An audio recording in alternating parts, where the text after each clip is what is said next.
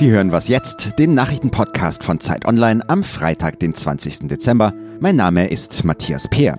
Diese Folge heute ist etwas Besonderes. Sie ist nämlich die letzte für dieses Jahr. Wir nehmen das zum Anlass für eine Sonderausgabe. Aber wie immer geht es los mit den Nachrichten. Meine Kolleginnen Anne Schwedt, Christina Felschen und ich sorgen an dieser Stelle jeden Tag dafür, dass dieser Podcast so aktuell wie möglich ist. Wir sind quasi rund um den Globus verstreut. Christina und Anne arbeiten in New York. Ich bin in Thailands Hauptstadt Bangkok. Meistens geht es in den Nachrichten hier um Konflikte und um Krisen. Heute wollen wir das zur Abwechslung mal ausblenden und über Nachrichten sprechen, die uns im vergangenen Jahr besonders gut gefallen haben. Mir fällt da der berühmteste Strand in meiner Wahlheimat ein, die Maya Bay im Süden von Thailand ist ein tropisches Paradies. Weltbekannt wurde die Bucht als Schauplatz des Leonardo DiCaprio-Films The Beach. Das hat zuletzt jeden Tag tausende Besucher angelockt. Für das Ökosystem in der Bucht war das aber katastrophal. Die Behörden haben sich deshalb zu einem radikalen Schritt entschlossen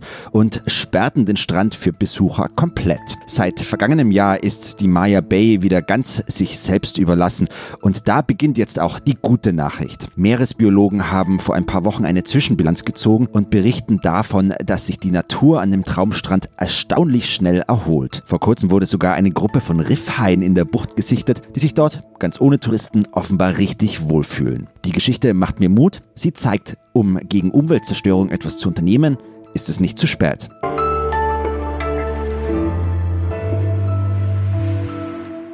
Hi, hier ist Anne Speth. Meine Nachrichtenupdates kommen morgens immer taufrisch aus New York. Das einzig Nervige hier an New York ist, dass man hier eigentlich selten mal richtige Stille hat. Also gerade hier in Midtown Manhattan kommt es oft mal vor, dass so Lieferwegen mitten auf der Straße stehen bleiben und dann staut sich der komplette Verkehr und die Autofahrer sind natürlich genervt und hupen. Und das ruiniert mir dann schon ganz gern mal die Aufnahme. Das Gute ist, die Stadt hat sich jetzt was einfallen lassen. Und zwar sollen Lieferwegen in Zukunft durch elektrische Lastenfahrräder Konkurrenz bekommen. Die Stadt arbeitet da mit verschiedenen Unternehmen zusammen, zum Beispiel Amazon, DHL und UPS. Das heißt, wenn ich meine Weihnachtsgeschenke jetzt im Internet bestelle, dann kriege ich die mit einem Postbote auf dem Fahrrad geliefert. Das ist nicht nur super für den Verkehr in der Stadt und super für die Umwelt, sondern hilft mir auch bei meinen Podcast-Aufnahmen.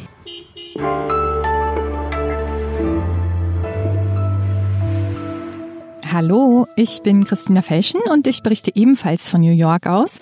Meine Schwerpunkte sind Migration und Menschenrechte und da muss man in den USA gerade lange suchen, um gute Nachrichten zu finden.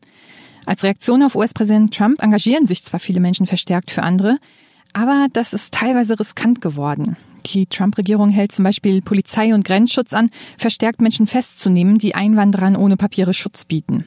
Das ist Scott Warren passiert. Der ist Lehrer und engagiert sich für die NGO No More Deaths in der Sonora-Wüste in Arizona. In einem Lager der NGO sind zwei völlig entkräftete Einwanderer angekommen. Da hat Warren die medizinisch versorgt, ihnen Essen gegeben und ihnen erlaubt, sich vor ihrem Weitermarsch ein paar Tage auszuruhen. Die Border Patrol kennt das Lager und hat es auch vorher jahrelang toleriert. Jetzt aber stürmte sie es und nahm Warren fest. Ihm drohten bis zu 20 Jahre Haft. Doch bei der Verhandlung letzten Monat in Tucson, da waren sich die zwölf Geschworenen einig. Warren habe bloß Leben retten wollen. Diese Episode Was jetzt wird präsentiert von Nespresso Professional. Was ist der größte Icebreaker im Büro? Kaffee. Und ein richtig guter Kaffee schmeckt nicht nur gut, er fördert die Produktivität, sorgt für mehr persönlichen Kontakt und nebenbei auch für zufriedene Mitarbeiter. Neugierig? Jetzt eine Woche Nespresso fürs Büro testen. Alle Infos auf nespresso.com slash Maschine-testen. Hallo und herzlich willkommen bei dieser letzten Ausgabe von Was jetzt im Jahr 2019. Ich bin Ole Pflüger und ähm, ich werde Sie heute durch die Sendung führen. Matthias hat es nämlich ja eben schon angedeutet. Was jetzt ist heute mal nicht der Nachrichtensnack für morgen kurz in der U-Bahn, sondern ein üppiges Sieben-Gänge-Menü für die Bahnfahrt nach Hause. Sieben Themen haben wir vorbereitet, die in unseren Augen die wichtigsten des Jahres waren. Und alle sieben Moderatorinnen und Moderatoren kommen heute nochmal zu Wort. Wir sprechen über die Dauerkrise der GroKo, den Brexit, das Impeachment-Verfahren gegen Donald Trump, das achte Jahr im Krieg in Syrien, was tun gegen hohe Mieten, was tun gegen rechtsextremen Terror und natürlich was tun gegen den Klimawandel. Aber weil natürlich noch ganz viele andere wichtige Sachen passiert sind im Jahr, haben wir jetzt hier für Sie erstmal in nur 90 Sekunden den etwas vollständigeren, aber ziemlich gerafften Express-Jahresrückblick. Ja, es ist wieder Zeit für so ein Video. The no's were 283. Das ist beispiellos in der Zweiten Republik. Einen Rücktritt von der Funktion des Vizekanzlers der Republik Österreich. We're going to the no's have it. The no's have it. The honor of my life to serve the country I love. Ich glaube, Europa ist insgesamt stärker geworden. Das ist kein schöner Abend für die SPD, das ist ein enttäuschendes Ergebnis. Machen Sie es gut. Ursula von der Leyen wird die neue Präsidentin der EU-Kommission. Wir liegen immer noch außerhalb des Hafens von Lampedusa. So the no's have it. Zur Lösung des Problems Wohnen muss man darüber nachdenken, ob man nicht auch enteignet. Wer wird fürs Land alles geben? Es wird keine Koalition der CDU mit der Linkspartei oder der AfD geben. Dass in diesem unserem Land ein Anschlag auf eine vollbesetzte jüdische Synagoge stattfindet. Abu Bakr al-Baghdadi is dead. Der aktuelle Kurs von CDU und SPD wird unsere Zukunft zerstören. How dare you continue to look away? The no's have it. How dare you? Meine eigene Trabantbestellung hat sich zu Zeiten der DDR nicht mehr realisiert. The House of Representatives moving forward with an official impeachment inquiry. We will at last be able to do what? It's one small step for man. One giant leap for mankind. And I don't get any credit for this, but that's okay. Order, I never do. Order. Peace. Ich bin raus. Ja, da haben wir ganz am Ende schon Rezo gehört, den YouTuber, der dieses Jahr vielleicht sowas wie der schärfste Kritiker der großen Koalition war. Heute sehen wir uns die CDU an, auch ein bisschen SPD und ein bisschen AfD, aber primär sehen wir uns die CDU an. Diese Parteien zerstören unsere Zukunft. Das hat Rezo in seinem berühmten Video Die Zerstörung der CDU gesagt. Und diese Parteien waren das Jahr über aber sehr viel damit beschäftigt, sich selbst und ihre große Koalition irgendwie zusammenzuhalten. Und wie ihnen das gelungen ist, das beantwortet jetzt Erika Zinger.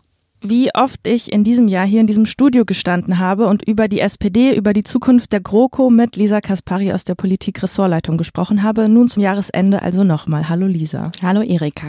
Die CDU, die CSU und auch die SPD, die haben allesamt ihre Parteitage für dieses Jahr hinter sich gebracht. Vor denen liegen jetzt aber noch zwei Jahre gemeinsames Regieren. Das hat Führungsdebatten innerhalb der Regierungsparteien gegeben in diesem Jahr und die haben die Große Koalition ganz schön taumeln lassen. Wenn die GroKo das aber alles bislang überstanden hat, dann hat die noch eine Zukunft, oder? Naja, wenn hat sie überhaupt nur eine Zukunft bis zur nächsten regulären Bundestagswahl. Das betont ja inzwischen auch die Union und die SPD. Und die große Frage ist jetzt, was passiert unter den neuen Parteivorsitzenden der SPD, die ja dann im Januar auch mehrfach mit der Union verhandeln wollen. Ich glaube eher ja, hält die GroKo, aber sicher kann man sich nicht sein, weil eben Saskia Esken und Norbert Walter Borjans, die neuen SPD-Vorsitzenden, ja explizit mit dem Anspruch angetreten sind, alles wird anders. Mhm. Und ob sie das schaffen in Verhandlungen mit der Union, ist ja mehr als fraglich. Und dann ist mehr als fraglich, was in der SPD passiert. Also ich glaube, wir haben noch äh, einen spannenden Januar vor uns und dann wird es immer wieder Konflikte geben. Die Halbzeitbilanz der Bundesregierung, die fiel ja auch eigentlich ganz gut aus. Angela Merkel hatte da die Große Koalition als arbeitsfähig und arbeitswillig beschrieben. Und wenn man sich die Bilanz auch mal angeguckt hat, dann konnte man da sehr viele ja sozialdemokratische Erfolge verzeichnen. Aber nach außen wirkte die GroKo irgendwie doch immer nicht so funktionierend. Was war da das Problem? Naja, beide Partner haben immer den Eindruck gemacht, dass sie eigentlich gar nicht miteinander regieren wollen. Und das stimmt ja, es war ja ein Notbündnis mhm. nach dem Scheitern von Jamaika 2017. Das ist das eine Problem. Gleichzeitig gingen bei beiden, bei der Union und der SPD, die Umfragewerte massiv nach unten. Viele Landtagswahlen verloren, Verluste bis zu 10 Prozentpunkte. Das heißt, sie haben gemerkt, sie sind irgendwie nicht auf der Höhe der Zeit. Die Bürger wollen, wünschen sich was anderes und haben aber keine Antworten darauf gefunden. Wir erinnern uns an den Klimawandel, wo beide Parteien lange gezögert haben, überhaupt irgendetwas zu unternehmen. Dann das Video von Rezo, mhm. wo sie auch nicht wirklich wussten, wie sie darauf reagieren sollen. Und ich glaube, das ist das Hauptproblem, dass sie irgendwie das Gefühl haben, sie reden so an dem vorbei, was die Bürger beschäftigt und wissen aber nicht, wie sie mhm. dagegen steuern sollen. Du hast die SPD schon angesprochen. Man hatte vor dem Parteitag so die Befürchtung, dass da der Austritt aus der GroKo irgendwie beschlossen wird. Das ist dann doch nicht passiert und auch der große GroKo-Kritiker Kevin Kühnert, der klang dann ein bisschen versöhnlicher. Wieso hat man das dann doch nicht beschlossen? Der Parteitag war eine Woche nach der Wahl der beiden neuen Vorsitzenden und die waren selber überrascht von ihrem Sieg nach all dem, was man hört. Mhm. Das heißt, die mussten erstmal irgendwie Tritt fassen. Erstmal überhaupt formal gewählt werden. Dafür war der Parteitag da da. Die haben momentan noch kein Personal, Schlüsselstellen sind gar nicht besetzt. Das heißt, ich denke, die ähm, Strategie war jetzt erstmal ankommen, sich aufstellen und dann überlegen, was tut man. Man darf ja nicht vergessen, die haben ja massive Gegner auch in den eigenen Reihen und außerhalb sowieso. Und von daher müssen die, glaube ich, schon sehr genau überlegen, welche Schritte sie gehen, weil sonst auch die Gefahr besteht, dass sie gar nicht so lange im Amt sind, wie sie sich das vorstellen. Mhm. Dann haben wir in diesem Jahr auch noch drei Landtagswahlen gehabt in Sachsen, Brandenburg und in Thüringen. Und davor gab es auch ja eine große Angst. Es gab eine große Angst innerhalb der GroKo. Es gab eine große Angst davor, ja, wie stark die AfD aus dieser Wahl hervorgehen wird. Die ganzen Wahlergebnisse wurden dann auch als eine Absage an die GroKo interpretiert und auch als ein Zeichen dafür, dass die Volksparteien vielleicht ja ihre Bindekraft verloren haben. Siehst du das ähnlich? Ja, vor allem im Osten ist es ja tragisch, wie hoch der Anteil der Menschen ist, die ähm, die Rechtspopulisten gewählt haben. Sie sind ja überall zweitstärkste Kraft geworden. Das ist nicht so schlimm, wie viele es erwartet hatten, aber doch auch ein Zeichen. Es ist ein Zeichen gegen die da oben, und es ist auch ein Alarmsignal für, finde ich, ganz Deutschland. Also wenn man sich den Fall Thüringen anguckt, Björn Höcke, ganz klar im nationalistischen Lager unterwegs, dass der äh, 27 Prozent der Stimmen waren es, glaube ich, bekommt. Auch dafür haben die etablierten Parteien noch keine Antwort. Und das macht sie natürlich auch nervös. Ähm, und Thüringen sieht man ja, hat bis heute keine Regierung, wird wahrscheinlich auch, wenn überhaupt, nur eine Minderheitsregierung haben. Das heißt, da sieht man auch, was das für die Stabilität bedeutet, wenn ähm, ein Parlament so zersplittert mhm. ist, wie es in Thüringen ist. Vielen Dank dir, Lisa. Gerne.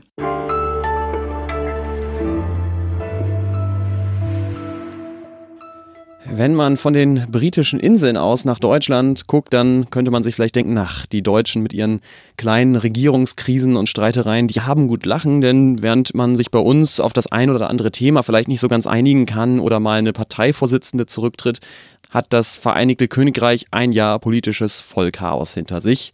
Fabian Scheler hat sich das Thema nochmal vorgenommen. Natürlich auch noch Neuwahlen. Die Britinnen und Briten, die haben dieses Jahr politisch wirklich nichts ausgelassen. Boris Johnson ist mittlerweile Premierminister. Der Brexit kommt angeblich bald. Und äh, wir haben nach diesem Jahr unseren Wortschatz erweitert um Begriffe wie den Backstop und wir wissen auch, dass man das britische Parlament zumindest kurzfristig einfach in die Pause schicken kann. Es war vielleicht das intensivste Jahr seit der Brexit-Entscheidung vor über drei Jahren. Grund genug, ach, Sie kennen diese Stimme ja ohnehin. 20 Mal war sie bei uns zu Gast. Bettina Schulz, unsere Korrespondentin in London. Mit ihr blicke ich jetzt zurück. Hallo Bettina. Ja, hallo nach Berlin. Bettina, 2019 lässt sich in Großbritannien ja ziemlich gut aufteilen in eine Hälfte Theresa May und eine Hälfte Boris Johnson. Wer hat denn Großbritannien jetzt nachhaltiger geprägt? Naja, also jetzt äh, natürlich Boris Johnson, vor allem wie er das Land vorannehmen äh, wird. Aber lassen wir uns mal zurückgucken, Theresa May. Also so einfach sang- und klanglos untergegangen ist sie eigentlich nicht. Was hat sie gemacht? Sie hat angefangen zum Beispiel die konservative Partei auf die Hard Working People auszurichten. Sie war eigentlich die erste, nicht erst Boris Johnson, der erkannt hat, dass die Konservativen die ähm, Arbeiterklasse ähm, hinter sich brauchen, äh, was ja sowieso die ganze Brexit-Politik auch bedingt hat. Die zweite Sache ist, ähm, man darf nicht vergessen, dass Boris Johnson jetzt den Austrittsvertrag für den Brexit benutzt, den eigentlich natürlich Theresa May mit der EU ausgehandelt hat. Das, was er gemacht hat, ist, dass er den angeblich so verhassten Backstop, diese Notlösung zur irischen Grenze, nicht etwa als Notlösung genommen hat, sondern jetzt im Prinzip etwas abgewandelt als Dauerzustand akzeptiert hat. Das darf man nicht vergessen, ja. Und von daher hat er nämlich auf Schnelle jetzt seinen Brexit-Deal mit der EU durchgepaukt weil er im Prinzip der EU wahnsinnig weit entgegengekommen ist, ohne dass das hier in Großbritannien überhaupt gesagt wird. Ja, das ist dann wieder eine andere Sache von Politik und Marketing. Jetzt war bei der Wahl vor kurzem auch häufiger zu lesen, dass äh, das politische, aber auch das gesellschaftliche Klima in Großbritannien auf Jahre hin vergiftet sei durch den Brexit vor allem, aber auch durch die politische Handhabung. Ähm, wie wollen die Briten denn da wieder rauskommen? Der Brexit teilt sich auf, finde ich, in so zwei Säulen: die gesellschaftliche Säule und die wirtschaftliche wirtschaftliche Säule. Wirtschaftlich kann man sagen, ist der Brexit äh, unsinnig. Es sei denn, wir machen einen äh, sehr soften Brexit sozusagen, wo sich Großbritannien sehr an die EU anlehnt. Äh, in Großbritannien wird der Brexit ganz stark gesellschaftlich gesehen und das ist ganz unterschiedlich, ganz unabhängig von den wirtschaftlichen Betrachtungen. Und das war der Kern ähm, auch dieser Wahl jetzt ein Großteil der Bevölkerung, die für den Brexit gestimmt hat, die wollen den Brexit umgesetzt haben, weil es ihre Stimme war. Sie wollen sehen, dass sie gesellschaftlich ernst genommen werden, dass ihre Stimme zählt. Das ist eine, eine, eine gesellschaftliche Forderung und auf die ist Boris Johnson eingegangen. Und deshalb hat er die Wahl so gut gewonnen, weil er das erkannt hat. Das Wirtschaftliche hat überhaupt keine Rolle gespielt. Ja? Und wenn man äh, viele äh, von den Brexit-Anhängern fragt heutzutage, was ändert sich für euch mit dem Brexit? Warum wollt ihr den Brexit? Sie wissen es teilweise gar nicht mehr oder es ist ihnen äh, fast irrelevant, es ist ihnen fast gleichgültig. Die Brexit-Befürworter sehen jetzt, okay, unser Wunsch wird ernst genommen. Und die anderen, man darf das nicht vergessen, in Großbritannien gilt Fairplay, gilt Mehrheitswahlrecht. Sehr, sehr viele haben jetzt so eine Art Fatalismus und sagen, okay, dann ist es jetzt so, wir schlucken das jetzt. Äh, wir hoffen nur, dass er einen äh, weicheren, wirtschaftlich guten Brexit macht. Wir kommen da gleich dazu. Er wird das nicht tun. Das ist die große Enttäuschung jetzt irgendwo, ja. Aber ich glaube, dass äh, jetzt die Gesellschaft besser damit zurechtkommt. Brüche wird es auf jeden Fall geben im nächsten Jahr. Denn äh, Boris Johnson wird einen relativ harten, schnellen Brexit mit der EU vereinbaren. Und je härter der Brexit ist, je wirtschaftlich nachteiliger ist, desto größer wird der Ruf sein in Schottland nach einer Unabhängigkeit. Wir haben das jetzt schon gesehen und das wird noch viel stärker werden. Und äh, wir werden auch sehen, dass die Frage in Nordirland aufbricht, denn im Prinzip hat er Nordirland unter die Obhut von der EU gestellt. Also da kommen jetzt große Brüche. Die große Frage ist, ähm, kann Boris Johnson auf Dauer das Vereinigte Königreich zusammenhalten? Das wird eine Frage sein, die in den letzten ein, zwei, nächsten ein, zwei, drei Jahren zu lösen sein wird. Das war Bettina Schulz, London-Korrespondentin von Zeit Online. Von ihr, wir haben es gerade schon gehört, äh, es wird einiges noch auf uns zurollen. Deshalb werden wir von ihr auch sicher im neuen Jahr einiges hören. Vielen Dank dir. Okay, alles Gute nach Berlin.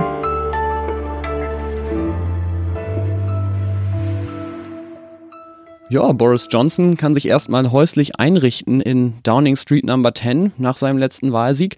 Nicht ganz so gemütlich wird es wahrscheinlich nächstes Jahr für Trumps im Weißen Haus werden. Denn erstens muss sich Donald Trump der Wiederwahl stellen und zweitens würden die US-Demokraten ihn am liebsten schon vorher des Amtes entheben. Für Trump selbst ist das natürlich nur der nächste Teil der Hexenjagd gegen ihn. And the witch hunt continues. Aber mein Kollege Sven Stockram befürchtet, dass die Debatte um das Impeachment-Verfahren die USA noch lange beschäftigen wird. 2019 könnte als das Jahr in die Geschichte eingehen, in der das demokratische System der USA Schaden genommen hat, von dem es sich so schnell wohl nicht erholen wird. Und das nicht, weil es keine guten Gründe für ein Amtsenthebungsverfahren gegen den 45. Präsidenten Donald John Trump gibt, sondern weil die Wahrheit keine Rolle mehr zu spielen scheint. Was jetzt? Das frage ich Rika Havertz, Chefin vom Dienst bei Zeit Online und US-Expertin. Rike, ein trauriges Jahr für die USA? Wenn du Donald Trump fragen würdest und seine Fans, würdest du wahrscheinlich hören, äh, nicht so sehr, eigentlich nur traurig, weil die Demokraten diese bösen, bösen Menschen wieder mal eine Hexenjagd initiiert haben mit diesem Amtsenthebungsverfahren. Aber von einer etwas neutraleren Position aus betrachtet, ist das natürlich ein wahnsinnig trauriges Jahr gewesen, weil wieder einmal äh, das, was wir da erlebt haben an, an Show, an Kampf, an Beschimpfung, das war beispiellos. Man denkt ja immer, es geht nicht schlimmer und irgendwie geht es dann doch schlimmer. Auf der anderen Seite war es natürlich auch komplett richtig, dieses Verfahren in Gang zu bringen, weil natürlich hat Politik auch die Aufgabe, die Verfassung zu schützen und dem sind die Demokraten nachgekommen. Man kann darüber streiten, in welcher Art und Weise, aber das war natürlich an sich nicht falsch, aber insgesamt natürlich ein wahnsinnig wahnsinnig trauriges Jahr. Ja, bleiben wir vielleicht bei den verhärteten politischen Fronten, denn so krass waren sie wahrscheinlich noch nie ausgeprägt. In einem Brief an die Oppositionsführerin Nancy Pelosi schrieb Donald Trump ja auch zuletzt, die US-Demokraten hätten der amerikanischen Demokratie den offenen Krieg erklärt und er spricht von einem Putschversuch gegen ihn selbst. Hat dieses Verfahren das Land bereits zerrissen? Das Land ist eh schon sehr, sehr, sehr gespalten und zerrissen. Das haben wir in den letzten drei Jahren äh, gesehen, in denen Trump Präsident äh, war und auch schon unter Obama, das muss man der Fairness halber sagen, ist es nicht so gewesen, dass dieses Land vereint ist. Auch Obama hat die Menschen sehr gespalten, obwohl er als großer Versöhner angetreten ist. Aber auch in acht Jahren Obama-Präsidentschaft haben sich eben die Seiten sehr verhärtet und das hat Trump nur noch verstärkt. Und deswegen glaube ich, ist es gar nicht die Frage, ob dieses Jahr das Land zerrissen hat, sondern man kann einfach sagen, das Land ist ist zerrissen. Das hat nicht das letzte Jahr gemacht. Das hat diese Entwicklung der vergangenen Jahre gemacht. Aber Trump hat natürlich einen wahnsinnig großen Anteil daran. Ja, der Senat wird nun im neuen Jahr entscheiden, ob es Donald Trump des Amtes entheben wird. Das gilt aber eigentlich praktisch als ausgeschlossen, weil seine Partei, die Republikaner, nicht nur dort eine Mehrheit haben, sondern bislang ja auch geschlossen hinter ihrem Präsidenten stehen. Auf viele wirkt das Impeachment wie der Höhepunkt einer medialen politischen Schlammschlacht und da gibt es die Angst und viele fragen sich, ist nicht auch das demokratische System in den USA grundsätzlich in Gefahr?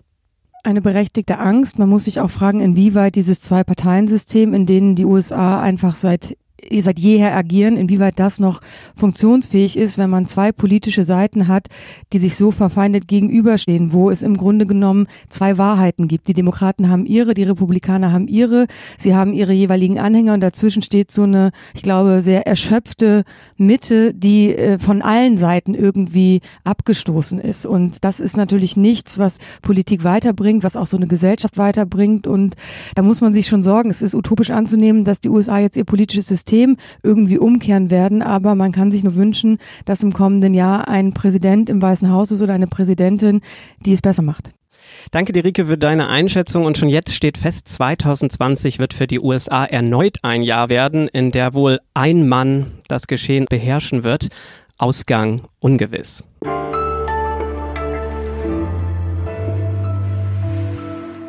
Aber nicht nur in den USA hat Donald Trump die Verhältnisse gründlich durcheinandergewirbelt. Es gab ja lange in der amerikanischen Außenpolitik den Grundsatz, wenn etwas im Nahen Osten passiert, dann fühlen sich die USA verantwortlich und mischen sich auch ein. Und deswegen hat eigentlich parteiübergreifend keine Entscheidung für so viel Kopfschütteln gesorgt, wie die, die US-Truppen aus dem Norden Syriens zurückzuziehen. Unabhängig davon, wie man das findet, muss man sagen, das hat die Lage in diesem schier endlosen Krieg nochmal verändert. Simon Gaul. Ja, acht Jahre dauert der Krieg in Syrien inzwischen schon an. Und auch 2019 ist viel passiert. Die Terrormiliz Islamischer Staat wurde weitgehend zurückgedrängt mit der Hilfe der Kurden, die nun wiederum selbst von der Türkei angegriffen worden sind. Und der syrische Machthaber Bashar al-Assad hat das Land nach und nach wieder immer weiter zurück unter seine Kontrolle gebracht. Und darüber spreche ich mit Andrea Backhaus. Sie ist Redakteurin im Politikressort von Zeit Online und sie war vor kurzem selbst erst in Nordsyrien unterwegs. Hallo Andrea. Hallo Simon. Wie hat sich denn die Lage in Syrien 2019 verändert? Also in diesem Jahr stand vor allem der Norden Syriens im Zentrum und das Ziel war für Assad die letzte noch von äh, Rebellen kontrollierte Enklave, die Provinz Idlib im Nordwesten von Syrien zurückzuerobern. Ähm, seit Ende April läuft dort nun eine Offensive von Assad und Putin und das ist für die Menschen dort extrem gefährlich. Syrische und russische Kampfjets, die bombardieren eigentlich fast jeden Tag, vor allem die zivile Infrastruktur. Man kann sagen, in Idlib wiederholt sich eigentlich das, was wir vorher auch schon in Ost-Aleppo und Ostruta gesehen haben. Hinzu kommt auch, dass Anfang Oktober die Türkei eine Offensive auf den Nordosten Syriens begonnen hat. Der Nordosten stand in den vergangenen Jahren unter Kontrolle der kurdischen Milizen und eben die soll mit dieser Militäroperation getroffen werden, da die Türkei sie als Terrororganisation betrachtet. Der Auslöser für diesen Einmarsch war, dass die USA ihre Truppen von der Grenze abgezogen haben. Davor waren die USA mit den dort ansässigen kurdischen Kräften im Kampf gegen die Terrormiliz IS verbündet. Ähm, die Kurden fühlen sich also nun verraten und im Stich gelassen, von Trump, aber auch vom Rest der Welt. Und du warst selbst in Nordsyrien unterwegs, du hast von dort für uns berichtet. Wie hast du denn diese Offensive erlebt jetzt? Also der Nordosten Syriens war vor dem Einmarsch der Türkei relativ ruhig und stabil und das ist jetzt auf jeden Fall vorbei. Entlang der türkischen Grenze gibt es Kämpfe zwischen türkischen und kurdischen Kräften und äh, zudem ist es eben auch so, dass die türkischen Kräfte versuchen, den syrischen Ort Tel Tamer einzunehmen, der in einer Region liegt, die vormals vor allem von Christen, den Assyrern, bewohnt wurde. Und die kurdischen und auch die christlichen Milizen versuchen nun, um dieses Gebiet um Tel Tamer, den Einmarsch der Türkei aufzuhalten. Aber es ist natürlich fraglich, wie lange sie das noch ohne Unterstützung schaffen können.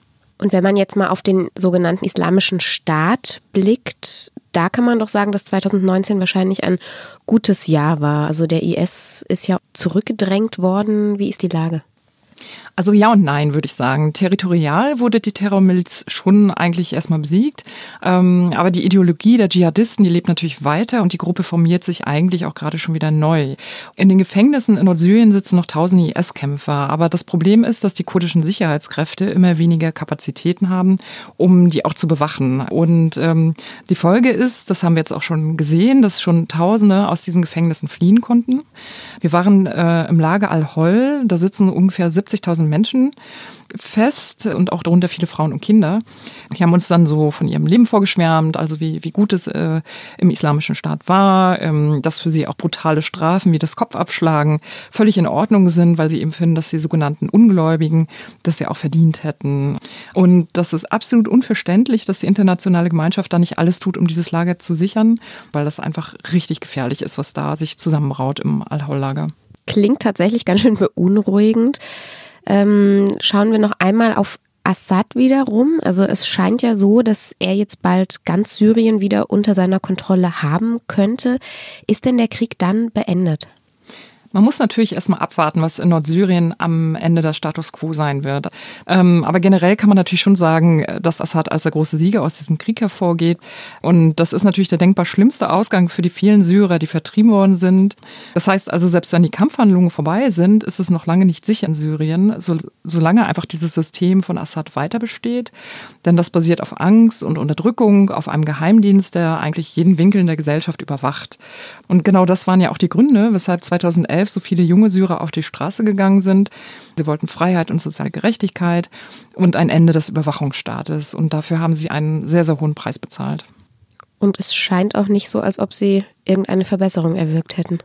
Erstmal nicht, nein. Danke, Andrea. Gerne.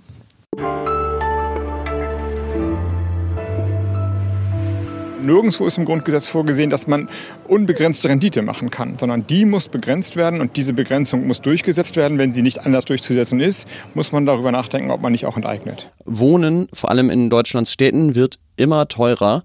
Und wie wir gerade bei Grünchef Robert Habeck gehört haben, fordert das die Fantasie offenbar vor allem von linken Politikern heraus. Es ist unfassbar, wie viele Ideen es im Laufe des Jahres gegeben hat, um dieses Problem irgendwie in den Griff zu bekommen. Und wenn man hört, was im Freundeskreis von Munja Maybock so geredet wird, dann ist es vielleicht auch kein Wunder, dass das Thema so reizvoll ist für die Politik. Es gab dieses Jahr ein Thema, das hat in meinem Umfeld auf keiner Party gefehlt, Wohnungssuche und Mietpreise. Ich selbst habe Glück, ich wohne in einer Genossenschaftswohnung, aber um mich herum beschäftigt es ziemlich viele Leute. Und zwar nicht nur in Berlin und in anderen Großstädten, sondern zunehmend auch in Vorstädten und deutschlandweit. In diesem Jahr sind aber ein paar Dinge passiert. Die Mietpreisbremse, die es schon seit 2015 gibt, die ist zweimal verschärft worden. Und in Berlin soll ein Mietendeckel kommen. Darüber spreche ich jetzt mit Iliana Grabitz. Sie leitet das Politikressort bei Zeit Online. Grüß dich, schön, dass du da bist. Hallo Monia, ich freue mich. Im Oktober kam die Meldung, dass in einigen Großstädten die Mietpreise jetzt stagnieren oder sogar zurückgegangen sind. Kann man sagen, die Lage entspannt sich jetzt gerade?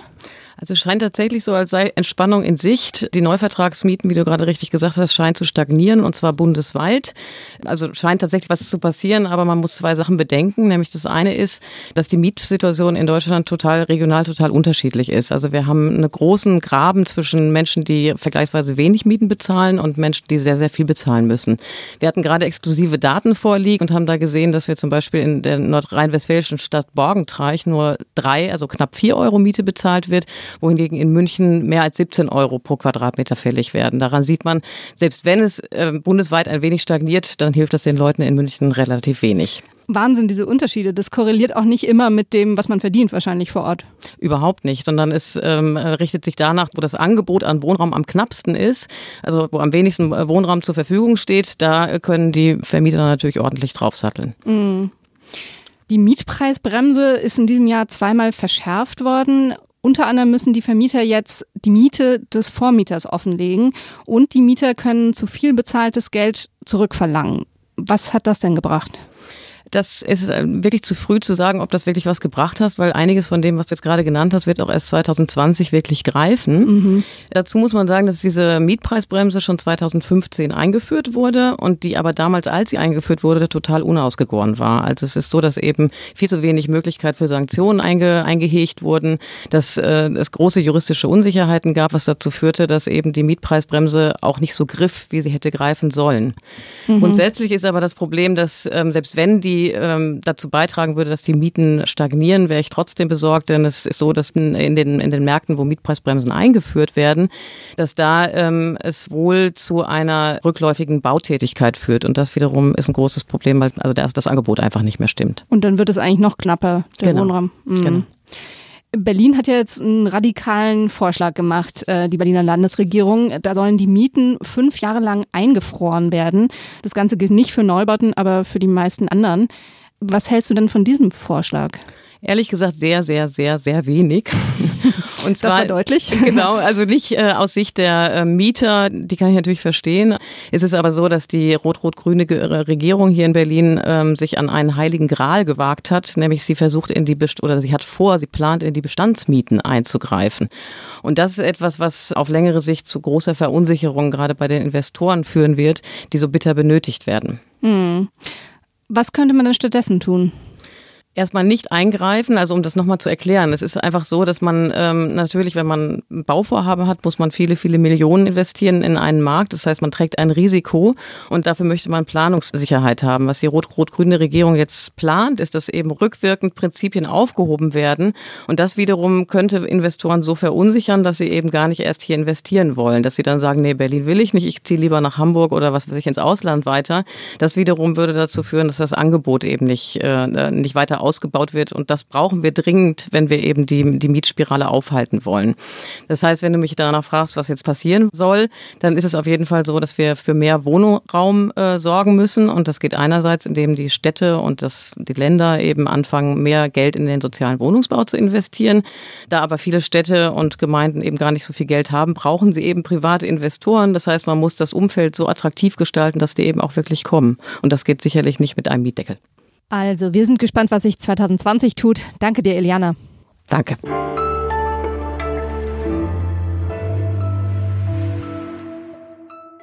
Um das nächste Thema wird sich jetzt gleich Rita Lauter kümmern und weil mich persönlich wirklich sprachlos macht, was da in diesem Jahr passiert ist, überlasse ich das Wort einfach mal dem Bundespräsidenten. Dass in diesem unserem Land ein Anschlag auf eine vollbesetzte jüdische Synagoge stattfindet, das erfüllt uns alle mit Entsetzen und Abscheu. Er wollte noch viel mehr Menschen töten, der Attentäter, der im Oktober am höchsten jüdischen Feiertag eine Synagoge in Halle angegriffen hat, aus antisemitischen Motiven. Zum Glück scheiterte er an der schweren Tür der Synagoge, doch zwei Menschen, eine Passantin und den Gast eines Dönerladens, tötete er dennoch. Und das Schlimme ist, Rechtsterrorismus ist in der Bundesrepublik kein Einzelfall, wie auch der NSU zeigt. Und auch in diesem Jahr ist der Kasseler CDU-Politiker Walter Lübcke auf seinem Grundstück erschossen worden, mutmaßlich von einem Rechtsextremen aus Hass auf Merkels Flüchtlingspolitik. Kai Biermann, Investigativredakteur von Zeit Online, welche Gemeinsamkeiten oder auch welche Unterschiede siehst du denn bei den Fällen in diesem Jahr? Ich finde, wir sollten aufhören, jeden dieser Fälle als singuläres Ereignis zu betrachten. Es gibt eine sehr große Zahl gewaltbeiter Rechtsextremisten in Deutschland und, und das finde ich wichtig, sie sind miteinander vernetzt. Ein Beispiel. Der NSU wird ja immer als die beiden Uwes und Beate Zschäpe beschrieben. Doch ohne ihre Unterstützer, ohne Beschaffer für Waffen, Pässe, Unterkunft wäre der NSU so nie möglich gewesen. Das ist eine große Gruppe von Menschen und die hatten alle das gleiche Ziel. Und dieses Netz existiert bis heute. Die haben nicht einfach aufgehört zu existieren, nur weil zwei davon tot sind und einer verurteilt wurde. Verstehe ich dich richtig, dass der NSU also weiterlebt, weiter agiert? Die Zelle mag vielleicht nicht weiter agieren, aber die Ideologie existiert weiter. Und es gibt andere, die in der gleichen Ideologie, in der gleichen Art handeln. Beispielsweise der Mörder von Regierungspräsident Walter Lübcke. Auch der hat auf ein Netzwerk zurückgegriffen, auf Helfer, die ihm die Waffen beschafft haben. Er hatte mindestens einen Komplizen, der bei der Tat selbst dabei war. Und auch das ist ein Netz. Es ist also ein systematisches Problem von Rechtsextremismus und eben auch potenziellem Rechtsterrorismus in Deutschland? Es gibt in dieser Szene ein Konzept, das da bei allen anerkannt ist. Das ist der sogenannte führerlose Widerstand. Leaderless Resistance. Und das ist die gleiche Idee, nach der auch die Taliban funktionieren oder der IS. Das heißt, es gibt eine Ideologie, die über allem steht. In diesem Fall den Hass auf den Staat, den Hass auf die liberale Gesellschaft, Hass auf alles Fremde und die sind sowas wie der Überbau. Und jeder Einzelne handelt nach seinem Gusto im Sinne dieser Idee, eben indem er Morde, Anschläge, Attentate plant. Es gibt hier Rechtsextremisten in Deutschland, die bereit und willens sind, Attentate zu verüben, die den Staat stürzen wollen mit Gewalt, die einen Bürgerkrieg wollen und die das auch so sagen und die so handeln. Und diese Rechtsextremisten sind miteinander vernetzt. Und der NSU und Lübcke waren in meinen Augen nur zwei Zellen dieses großen Netzes. Dann gibt es ja noch die sogenannte Atomwaffendivision, eine rechtsextreme Gruppe aus den USA. In ihrem Namen sind Morddrohungen an Politiker wie Claudia Roth und Cem Özdemir eingegangen. Hat auch sie hier in Deutschland Fuß gefasst oder ist sie Teil dieser Szene, die du gerade beschrieben hast schon? Nicht so ganz. Das ist ein zweites, aber ebenso gefährliches rechtsterroristisches Phänomen in meinen Augen. Die Atomwaffendivision entstand in einem Online-Forum, Iron March. Iron March war bis es 2017 abgeschaltet wurde, eine Sammlung gewaltbereiter Rassisten, Antisemiten und Rechtsextremisten aus aller Welt. Und einige da wollten eben nicht mehr nur hetzen, die wollten was tun. Und es führte dazu, dass inzwischen dieser Gruppe fünf Morde zugerechnet werden in den USA. Und die hat auch in Deutschland Anhänger gefunden inzwischen. Und man kann in meinen Augen den Mörder von Halle dieser Gruppe zurechnen oder diesem, diesem, diesem Szenekreis zurechnen. Also Menschen, die sich zwar allein vor ihrem Computer radikalisieren, die aber deswegen nicht allein sind. Auch da gibt es eine gemeinsame Ideologie, die alle verbindet und Menschen, die bereit sind, im Sinne dieser Ideologie zu handeln. Und in meinen Augen ist das organisierter Terrorismus. Das heißt, es könnte jederzeit jemand losschlagen? Ich fürchte ja. Wie soll denn nun der Rechtsstaat damit umgehen? Die Bundeskanzlerin hatte ja nach dem Anschlag in Halle angekündigt, dass die Repräsentanten des Rechtsstaates alle Mittel des Rechtsstaates nutzen müssen, um gegen Hass, Gewalt und Menschenfeindlichkeit vorzugehen. Und da gibt es keinerlei Toleranz. Wie weit ist denn der Staat damit? Der erste Schritt müsste sein, anzuerkennen, dass man es nicht mit einzelnen Menschen und einzelnen Tätern zu tun hat, sondern wirklich mit einem organisierten Netzwerk von rechten Terroristen. Und dass man dementsprechend auch all seine Ressourcen bündeln müsste und nicht jeden einzelnen Fall vor ein Amtsgericht bringen und möglichst schnell aburteilen, sondern vielleicht auch mal größere Strukturverfahren anstrengen. Das passiert inzwischen. Es gab inzwischen mehrere rechtsterroristische Verfahren beim Generalbundesanwalt, einige laufen auch noch. Da scheint ein Umdenken passiert zu sein. Es gibt ja auch ein Antiterrorzentrum für Rechtsextremismus. Auch das spielt eine Rolle und wird genutzt.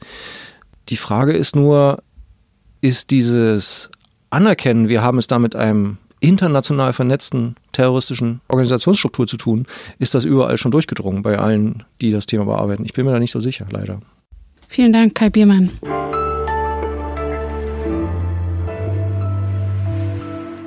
Natürlich darf es keinen Jahresrückblick geben, in dem man nicht über die Person des Jahres spricht. Und für das Time Magazine war das dieses Jahr die schwedische Klimaaktivistin Greta Thunberg. Und für viele hat sie im September auch den Satz des Jahres gesagt. People are dying. We are in the beginning of a mass extinction, and all you can talk about is money and fairy tales of eternal economic growth.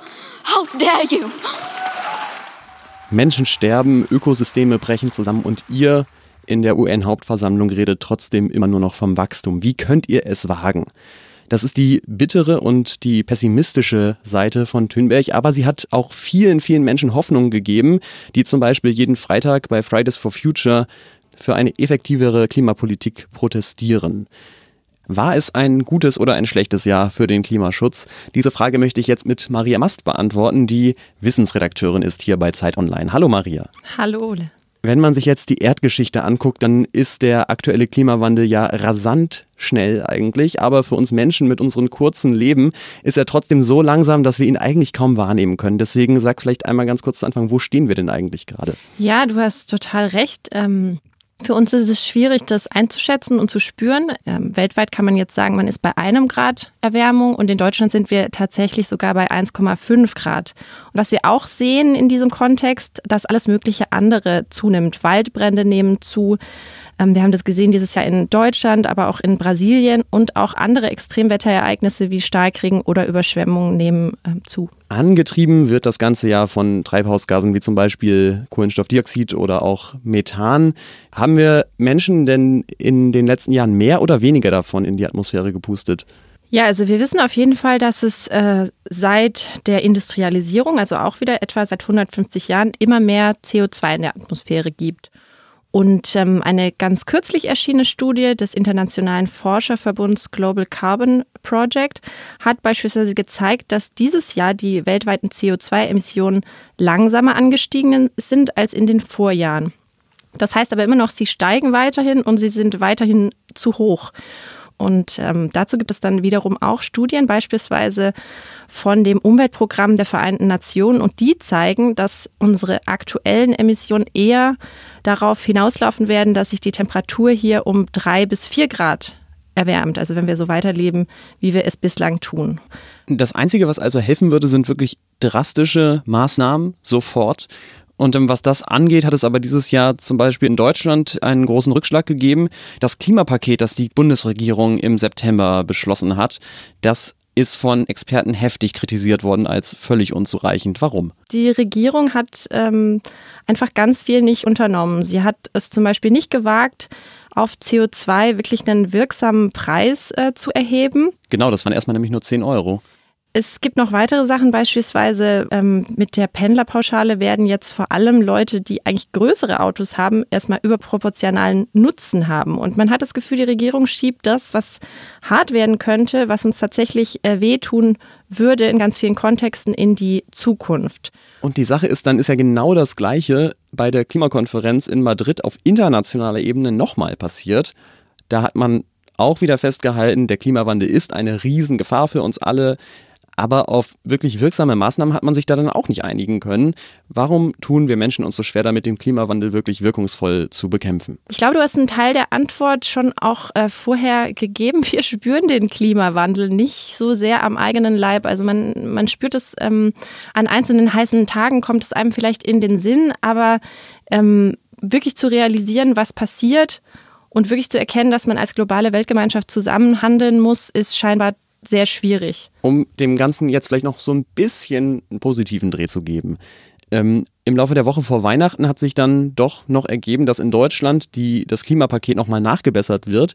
Und zwar weil der Bundesrat es sonst nicht angenommen hätte. Und jetzt ist immerhin ein CO2-Preis nicht mehr von 10 Euro, sondern von 25 Euro ab 2021 geplant und ab 2025 sogar von 55 Euro. Dazu muss ich aber immer noch sagen, das ist ein kleiner Hoffnungsschimmer, aber tatsächlich sind sich eigentlich auch hier die Experten einig, dass man für das Erreichen der Pariser Ziele einen Preis von ähm, 50 Euro pro Tonne CO2 ab 2020, also ab nächstem Jahr, brauchen würde und ab 2025 etwa 80 Euro je Tonne. Das heißt, es ist eigentlich eine sehr deutliche Differenz.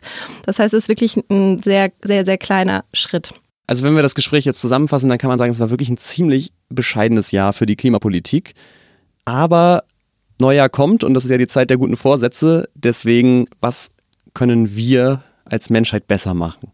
Das ist auf jeden Fall richtig gut, denn äh, wir wissen auf jeden Fall, was wir besser machen können. Also wir müssen weniger Fleisch essen, wir müssen auf nachhaltige Landwirtschaft umstellen, wir müssen weniger fliegen, ähm, wir müssen seltener das Auto benutzen, äh, wir sollten auf Ökostrom umstellen und äh, wenn wir da tatsächlich was ändern wollen, dann muss sich jeder selbst fragen, in welchem Bereich kann ich denn mich persönlich ein kleines bisschen einschränken. Und wenn das alle machen, dann ist auch schon einiges geschafft auf jeden Fall. Danke Maria. Danke Ole.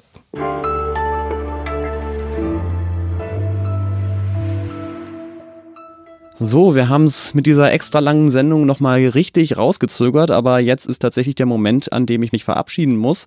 Das war nämlich die letzte Ausgabe von Was jetzt in diesem Jahr. Wir machen eine kleine Pause bis zum 2. Januar. Dann blicken meine Kollegin Munja Mayborg und ich in zwei Sendungen darauf, was das Jahr 2020 denn so bereithält für uns. Wenn Sie uns von was jetzt ein kleines Geschenk machen wollen, dann hören Sie uns doch auch im nächsten Jahr wieder. Und wenn Sie uns ein großes Geschenk machen wollen, dann empfehlen Sie uns doch vielleicht auch Ihren Freundinnen und Freunden und den Verwandten, die Sie so in den nächsten Tagen treffen, weiter. Das würde uns wahnsinnig freuen. Unser Mailpostfach ist natürlich auch über die Feiertage erreichbar, was jetzt der Zeit.de, da können Sie jederzeit hinschreiben. Und mir bleibt jetzt eigentlich nur noch Danke zu sagen. Erstmal Ihnen natürlich ganz, ganz herzlich fürs Zuhören. Dann unseren vielen Kolleginnen und Kollegen, die hier jeden Tag ins Studio kommen und ihr Wissen mit uns und Ihnen teilen. Ganz großer Dank auch an unsere Nachtschichten Matthias Peer, Christina Felschen und Anne Schwedt. Und natürlich an die Studentinnen und Studenten, die am Newsdesk immer uns helfen, die Nachrichten auszuwählen und zu schreiben. Das Moderationsteam von Was Jetzt, das sind Munja Mayborg, Fabian Scheler, Sven Stockram, Rita Lauter, Erika Zinger, Simon Gaul und ich, Ole Pflüger. Bleiben Sie uns gewogen, schalten Sie nächstes Jahr wieder ein. Schöne Weihnachten, frohes neues Jahr, auf Wiederhören.